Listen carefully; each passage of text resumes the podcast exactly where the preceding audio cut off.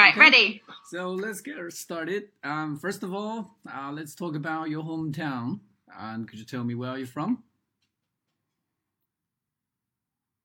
Okay, I'm from London, um, specifically Kent. I'm not sure if you've heard of it before. Yeah, I've heard of it. It's like just outside central London. So that's where I was born. But at the moment, I'm living in Greece. So Oh, you're living in I've Greece. been living in Greece for the last um, 10 years now. I moved Okay. here when I was 12 years old. Okay. so- I, I've been to Greece Yeah. before, a couple of years ago. Oh, cool. Yes. with Where? my- Where did you go? I went to Santorini. Oh, Athens. beautiful. Yeah, yeah, yeah. Those were really, really wonderful places, and took a lot of uh, breathtaking photos. Yes. Yeah, And it is. so- It's the most picturesque island we have. So Totally, definitely. it's really nice. Okay, so what about like the interesting places in your hometown? Do you have any uh, like tourist attractions or anything? There are so many tourist attractions. Um, my favourite one, I recently went because I went back to England to see my mum. So Okay. we decided to have a touristy day in London. We went to the London Dungeons, Okay. which is like it's all the old dungeons in London, and it tells you a story of do you know Jack the Ripper? Mm-hmm. Yeah. Yeah, There's a- the there's a TV murderer show from about like it, many yeah. years ago. He was never caught. So Mhm. basically, it's like actors and everything like that. You go through the tunnels. They tell you the history. So that's really good. Um, another famous one is the London Eye. Mm-hmm. You get to see the best view of London from there. Mm-hmm. So yeah, that one's quite good. Um, what so else? that being said, Oh. and I would like to ask: Is there anything that you don't really like about London? that I don't like. Mm-hmm. Um, Any drawbacks? probably the weather. The Mhm. weather probably bothers me the most. Okay. It's like always raining all the time. That's probably one of the things that I don't like about London. Um, yeah, also, I think because I was raised in Greece, I'm Mm. used to the slow life pace, whereas in England, everyone seems to be rushing around, Mm-hmm. everyone is so busy. So Okay. All I right. guess that's another one. Okay, that's all for um, your hometown. And now let's move on to the next topic. Now let's talk about laughing. Um, do you like to laugh? Of course, who Mm. doesn't like to laugh? Uh-huh. so, uh, like, do, do your friends consider you uh, a, a person with a lot of laughter?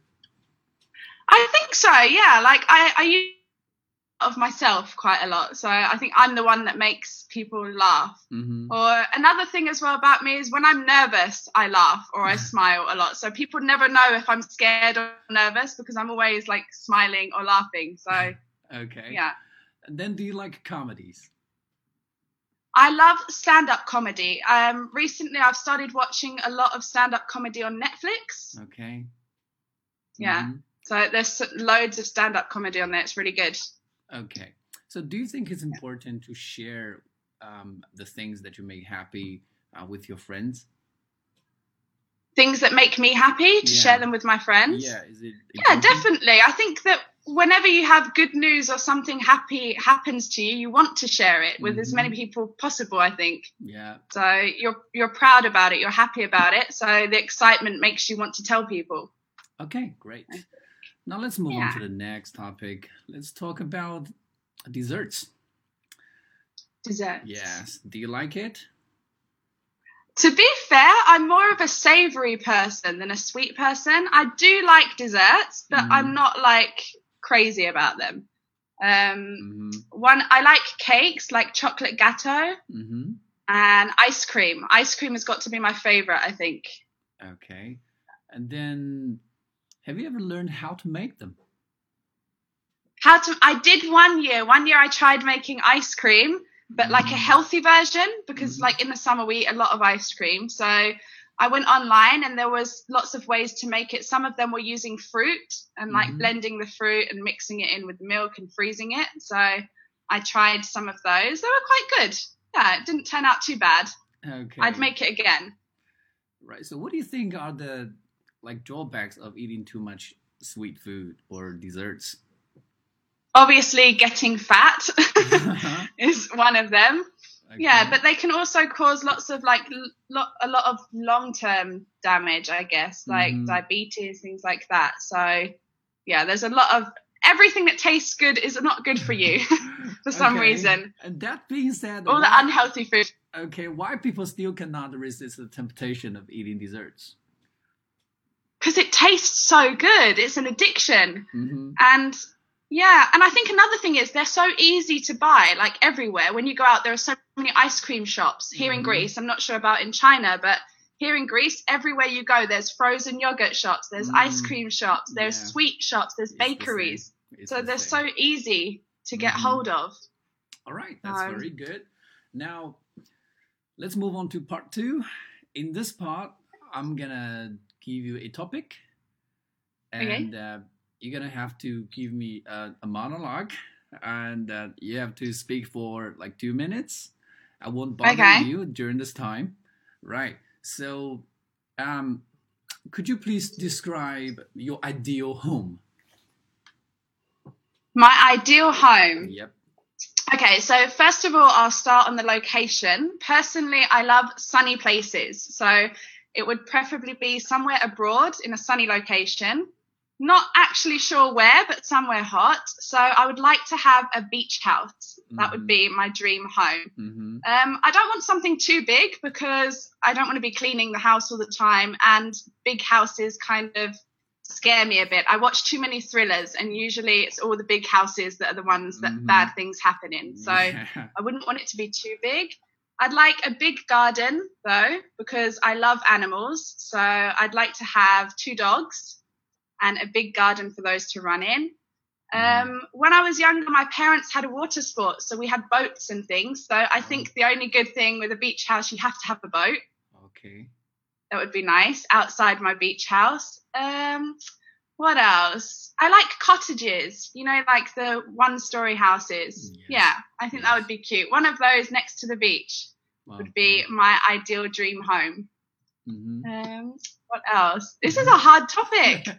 How much can you talk about your house for? Mm. Um, I'm quite minimalistic, so I don't like too much Mhm. furniture mm-hmm. and things like that. I like modern you can also, homes. Like add some So- information about like the persons, like, the people who are going to stay with you. And, also, Oh, the family as well, not just the home. hmm Yeah, you family can talk as well. about like um, who you're gonna share uh, your house with, and Okay, so yeah. my ideal home, my mum wouldn't be too far away. I would love to have her as a neighbour, not living with me, Oh, Okay. but as my neighbour. I would like to have my mum. Okay, she's Um, gonna- she's gonna preferably a boss you around. husband and some children. Mhm. Okay. Yeah. that would be the ideal one. Um, yeah, I love my family. I have a very big family, so I would like to be in the same like area as them, Mhm. close to them. Wonderful. Okay. That would Yep, be the time's ideal. up. Now, yes, now let's move on to part three. And in this Okay. part, uh, what I'm going to do is that I will ask you a couple of general questions relating to accommodation and the people's living condition and housing and everything, right? Mhm. So, first of all, um, do modern people prefer to live in cities or the countryside? I would say cities because it's more practical for them to get the things they need, to travel for work, things like that. So I would definitely say a city for a modern person. hmm That would be- And uh, what are the differences between the houses in the past and houses nowadays? Um, houses nowadays, because we have technology, a lot of them are like they have a lot of modern technology in them nowadays. You can voice lo- like voice activated lights, things like that. So they're a lot easier. Mhm. A lot of houses. Um, yeah, I'm not really sure because a lot of the houses in London haven't really changed. Like structure wise, they're all quite old on the outside. So Mhm. look wise, they haven't really changed. It's more the inside that has been updated. Mhm. Do you get what I mean? Yeah. So, yeah. Mhm. Um, here in Greece, the houses are all apartments. We don't really have, you know, like houses. Houses, They're all just mhm. apartments and flats. yeah. So there's not really enough space to have houses. Whereas in England, a lot of the places are houses. Everyone has a house with a garden, Mhm. and they're a lot different. So, okay. Now let's envisage the future. Um, okay. what do you think the houses in the future will be like? Oh my God, I think automatic doors, Mm-hmm. Hmm. automatic everything. It would just be everything like voice activated. I Mhm. think so. You won't have to touch anything. Hopefully, they will clean themselves in some kind of way. yeah. I hope that happens. Um, Yeah, What they're, they're else? cleaner robots. I think they'll be very bright, and I Mhm. think as well there'll be a lot of solar, like solar energy, that will keep them going. Not a lot of Mm. electricity, Yeah, things like that. that's very futuristic. Yeah, Okay. lots of solar panels everywhere. yeah, totally, totally. Okay, so like nowadays, a lot of young people don't like to live with their parents, right? Hmm. Um, but some people do like to live with the parents. Uh, what do you think are the benefits of living with the parents? Benefits. Okay, so when I was younger, I never appreciated my mum when I lived with her. She used to Okay. drive me crazy. I hated living with my mother. Mm-hmm. Um, when I actually moved out and lived alone, I realized how much she did for me. It was the only time I actually appreciated her. hmm So when you live at home with your parents, obviously you don't pay bills, um, is one. Another one is cleaning. My mum used to always clean my room for me. Even when she was angry, she would still clean up after me. Okay. Um, also cooking, like not having to cook yourself. Um, yeah, there's a lot of good about living, like with living with your parents. A lot of good things Mhm. that you do not know until you actually live alone. That's when Okay. you appreciate What them. about the downside? Yeah, exactly. Yeah, What about the Sorry. downside about living with them? Pardon? What about the, The downside of Yeah. living with them. Yep.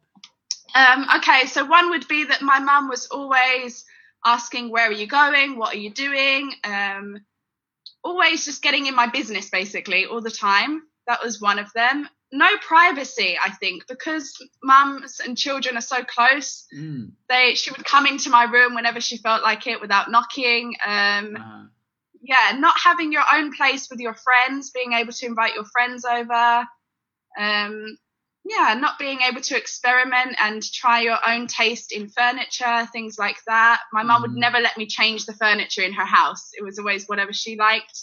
mhm. So, yeah, but most of it was privacy, lack of privacy. Okay. Now let's look at accommodation from the, perspective the, the perspective of genders. Uh, do you think men and women would decorate their homes in different ways? Um, men and women. Yeah. Yeah, I think so. I think that women like to have more homely, warm houses. I think, like, if you look at bachelor pads, for example, they're quite minimalistic. So men Mm. do not like a lot of decorations as Mhm. like ornaments, things like that. Like women, we will go out and buy vases and things like that. Okay. I can't imagine a man going vase shopping or something like that Uh-huh. um, or buying flowers for his house. I think women like ornaments. We like pictures, ornaments. Men maybe will have art in their house, but it's a lot more plain, not as cluttered as what women would choose. All I right. think- So that would be the end of part three. Thank you very much. Okay. okay.